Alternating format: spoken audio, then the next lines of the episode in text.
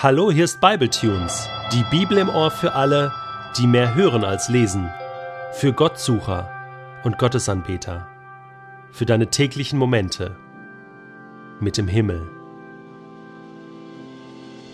Der heutige Bibletune steht in Apostelgeschichte 8, die Verse 9 bis 13 und wird gelesen aus der neuen Genfer Übersetzung.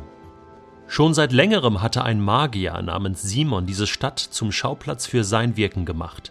Er trat mit dem Anspruch auf, ein Meister der Magie zu sein, und seine okkulten Fähigkeiten setzten die Einwohnerschaft von Samarien in Erstaunen. Auf ihn richtete sich die Aufmerksamkeit der gesamten Bevölkerung.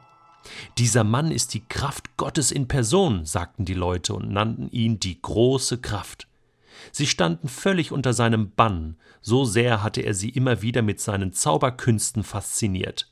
Doch jetzt, als Philippus ihnen die Botschaft vom Reich Gottes verkündete und über Person und Werk von Jesus Christus sprach, wandten sie sich Philippus zu und schenkten ihm Glauben, und Männer und Frauen ließen sich taufen. Auch Simon kam zum Glauben und ließ sich taufen. Von da an wich er Philippus nicht mehr von der Seite.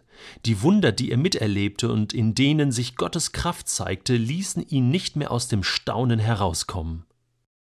Ich habe immer gedacht, ich wäre der Größte. Ich wäre der, um den es eigentlich ginge. Ich wäre der Mittelpunkt des Universums, das Zentrum aller Dinge und auch ihr Maß. Alle haben mich geliebt, alle lagen mir zu Füßen, alle schauten auf mich. Meine Kraft, meine Aura, mein Dämon meine Unwiderstehlichkeit, niemand hielt mir stand, keiner konnte mir je das Wasser reichen, jeder musste bekennen, Simon ist der Größte. Und dann kam lange nichts, bis er kam. Philippus. Ich dachte erst, das kann und darf nicht wahr sein. Er ist wie ich, ein Spiegelbild, eine Fata Morgana. Und dann sah ich, er ist besser als ich. Er stiehlt mir die Show. Was für eine kosmische Energie, was für eine unbändige Power. Sowas hatte ich noch nie erlebt. Ich war in seinem Bann. Ich schaute auf ihn. Ich lag ihm zu Füßen. Diese Aura, diese Unwiderstehlichkeit. Ich wollte so sein wie er. Ich liebte ihn. Und dann fragte ich ihn, was sein Geheimnis sei. Ich wollte das Unfassbare fassen, in die Finger bekommen, selber erleben. Jesus? Jesus?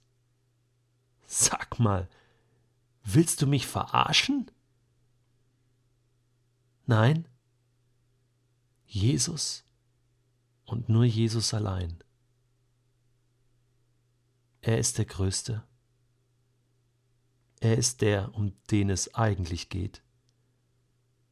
Der Mittelpunkt des Universums, das Zentrum aller Dinge und auch ihr Maß, seine Kraft, seine Aura, seine Herrlichkeit. Er ist der Allergrößte. So war es immer. So ist es jetzt und so wird es immer bleiben.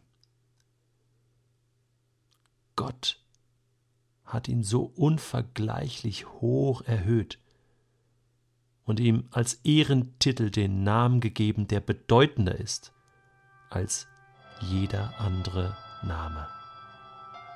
Und weil Jesus diesen Namen trägt, werden sich einmal alle vor ihm auf die Knie werfen, alle, die im Himmel, auf der Erde und unter der Erde sind alle werden anerkennen, dass Jesus Christus der Herr ist und werden damit Gott, dem Vater, die Ehre geben.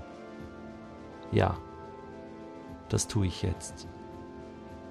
Auf die Knie gehen vor ihm.